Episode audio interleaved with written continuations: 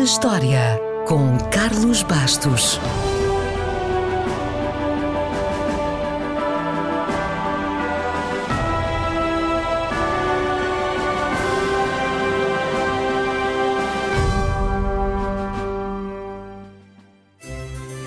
O dia 9 de maio de 1826 foi um dia e tanto para um tal de Joseph Paxton. Paxton era jardineiro e com apenas 20 anos já era bastante famoso e foi convidado pelo Duque de Devonshire para trabalhar para ele. No seu primeiro dia de trabalho, chegou às quatro e meia da manhã, pôs os homens a trabalhar, deu umas voltas, tirou umas notas e durante o pequeno almoço conheceu e apaixonou-se por aquela que viria a tornar-se na sua mulher. Tudo isto antes das nove da manhã. Nada mal.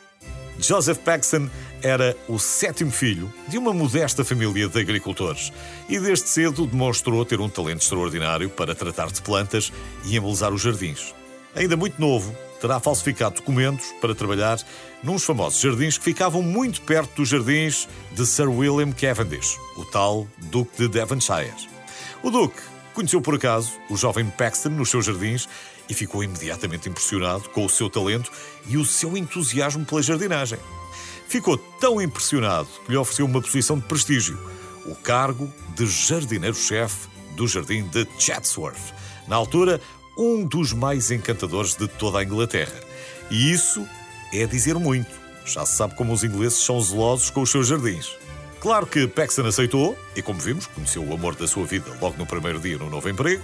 Paxton e Sarah casaram-se no ano seguinte. Paxton tornou-se o braço direito do Duque e ficou responsável por muitos projetos, entre os quais a agora famosa Fonte do Imperador, que, segundo os registros, podia lançar um jato d'água a 90 metros de altura. A história dessa fonte começou quando se soube que o czar Nicolau, o imperador da Rússia, poderia visitar Chatsworth em 1844.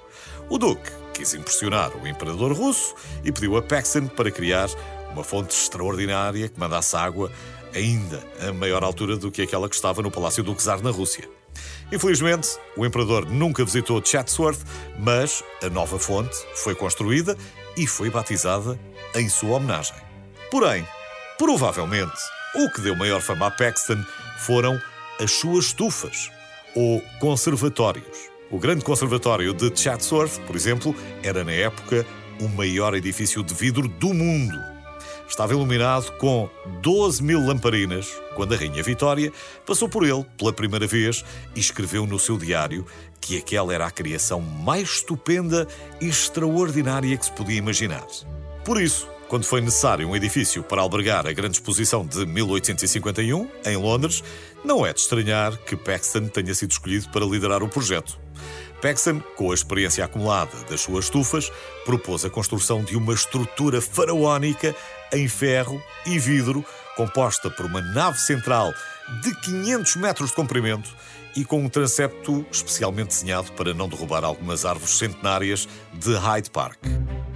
O seu palácio de cristal era mais alto que a abadia de Westminster e tinha quase 294 mil painéis de vidro.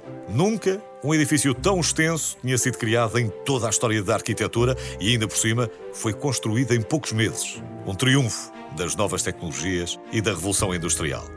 A sua influência foi de tal forma grande que a arquitetura do Palácio de Cristal serviu de inspiração para a criação de diversos edifícios semelhantes em Madrid, em Curitiba ou no Porto, por exemplo. A rainha ficou novamente impressionada e dessa vez Joseph Paxton recebeu o título de cavaleiro.